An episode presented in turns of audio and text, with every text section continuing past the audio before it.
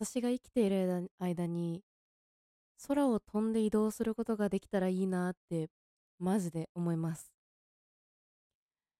さて何を言っているんだと思うかもしれませんがちょっと聞いてください。あの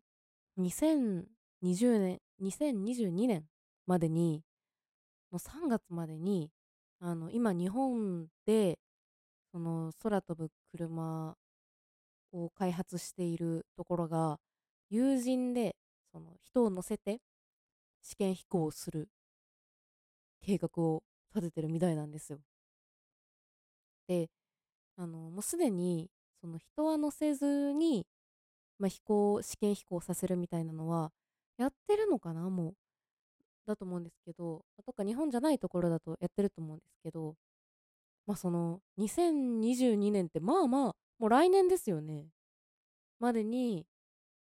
その人を乗せて試験飛行するらしくていやーめちゃめちゃ夢がありますよね。あの私が子供の時にねあの私が子供の時ってまだ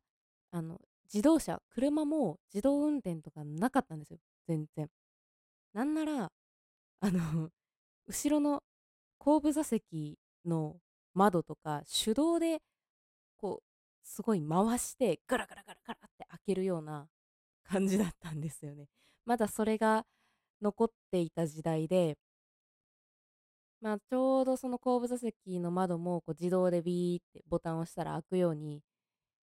なる車がこう入れ替わりで来てたぐらいだったのかな多分。でももう私が生まれた時とかは多分そんなのもまだなかったと思います。そんな時代子供時代だったんですけどその小学生の時に私今でも忘れもしないなんか自由研究じゃないけどこうグループ課題みたいなのがあって。あのこういう車があったらいいなっていう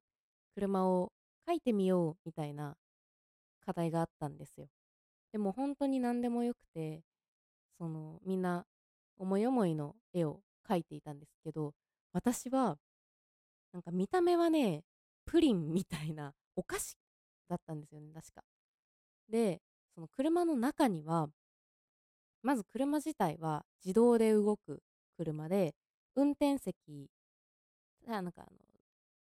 ハンドルとかはあるんですけど別に運転席でずっと誰かが運転してる状態ではなくて自動で動いていると。でその車の中ではなんかご飯食べたりとかお菓子食べたりその後部座席とか前の座席とかそういう区切りもなくてまあリムジンみたいなイメージ。なんかそういう車を描いてたんですよね。で私その当時は、まあ、その自動運転もないしそのリムジンとかも知らないからこう車の中でなんだろう後部座席でなんか子供だけごお菓子食べるとかはありますけどその家族全員が向き合ってお菓子食べてなんかパーティーみたいなことするっていうなんかことができないから。って思ってるからそのなかなかね子供ながらにいい発想してたなって今でも思ってるんですけど。それがね本当にあの大人になってからまずそもそもその自動運転がもう今全然あるじゃないですか普通に。なんかそれがびっくりしてあえなんか子供の時の夢が叶う時代なんだなって思ってめちゃめちゃ嬉しかったしもう本当に私が子供の時に描いたそういう車がまあ多分もう、ね、近いうちにすごいこう各家庭持つようになるんだろうなって思うとなんか感慨深いですよね。で私がそのいいなって思ってるのが最初の空飛ぶ車なんですよ。私あの移動ってあんまり好きじゃなくて、まあ、特にうーん飛行機とかそういうその、まあ、飛行機というかこう長距離の移動があんまり好きじゃなくてこう移動するだけなのにそこに時間がかかってしまうのがあんま嫌なんですよ。でまあなんか別にあのーそんな何分か電車乗ってるだけとか なんかバス乗るだけとかも別にね、そんな日常のことなんで、そこに対して文句はないですけど。ま、ただなかなかこう、例えば海外行く時も、もう何時間も飛行機乗ってたりするし、別に国内の移動でもね、あの何時間か飛行機乗ったりすることもありますけど、やっぱりね、それが私はなかなか苦手でね、じっと座ってるとお尻が痛いし。だからまあ、まずその、そういう長距離の移動も、もどこでもドアみたいにパッパッて移動できるような未来が来てほしいんですけど、まあ、さすがにそれはね、この生きてる間では難しいんじゃないかなと思うので、ちょっと来世に期待してますがその空飛ぶ車はまあまああり得るじゃないですか。だから今、その地面で、こう道路が引かれてて、交通整備みたいなされてますけど、将来はその空、空中がになんかこう道路みたいなのが作られて、で、多分、こう飛行機とかって、もうそれレベルじゃない、めちゃめちゃ上飛んでるから、酸素薄いところを。だから、多分問題ないと思うのでなんか、私たちが、その、勝手に勝手にというか、移動できる範囲で、ま、多分高さとしてはたかが知れてるだろうから、なんかその間で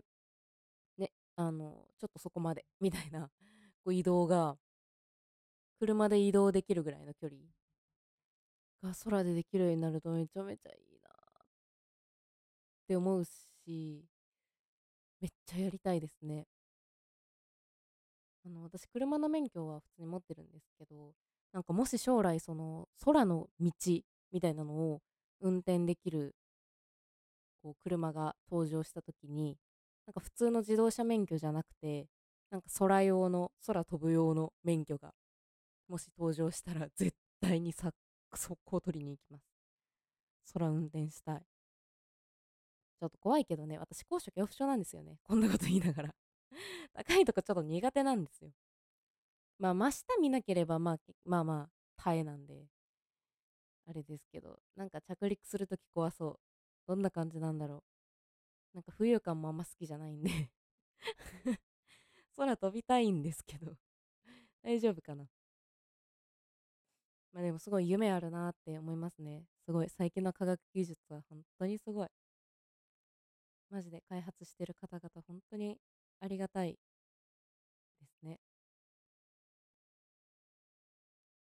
空を移動できるといえばね、私これすごい友達にいつも言って誰にも分かってもらえないんですけど、カートゥーンネットワークを子供の時ずっと見てたんですよ。カートゥーンネットワークっていう、まあチャンネル、チャンネルの名前だっけあれ。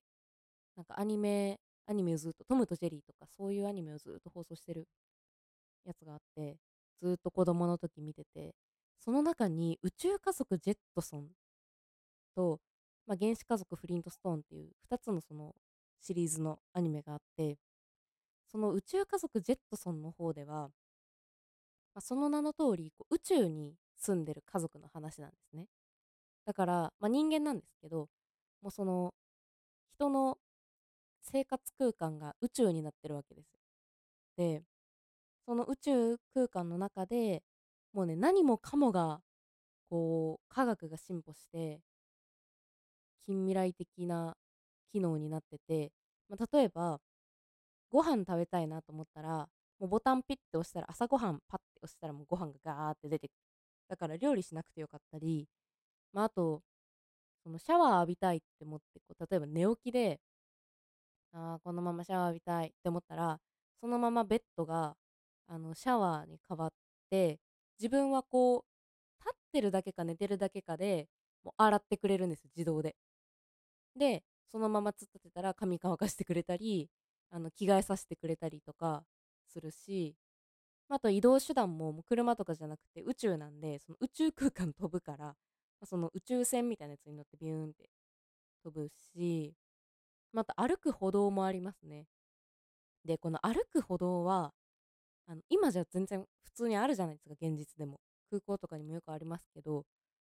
このアニメができた当初はね、なかったはずなんですよ、現実世界に。で、でもそのアニメの中で歩く歩道が登場してて、だからマジで、この宇宙家族ジェットソンってアニメマジですごいと思うんですけど、私はそのアニメが大好きだったんですよ。全然、あの、身の回りにこのアニメを知ってる人がいなくてね、全然この話ができないんですけど、私はこのアニメが大好きで、だから、その歩く歩道も登場したし、現実で。将来は、そういう まず寝てるだけでシャワー浴びれるとかマジ最高じゃないですか。着替えさせてくれるとか。マジなってほしいなって思うし。私は料理あんまりちょっと得意じゃないのでご飯がパッてこう出てくるやつも 欲しい、まあ、結構それはなんかありそうというか出てきそうですけどね。結構もう今電気圧力鍋みたいななんだっけ？みたいなやつでこう野菜バンバンバンって入れるだけでご飯できたりするのもありますけどまあなんかそういうノリでご飯できそうだしね。なんか本当に生きてる間にいろいろそういうのができてくるとめちゃくちゃ人生楽しそうだなというかなんか夢がありますね。ワクワクします。最後までお聴きいただきありがとうございました。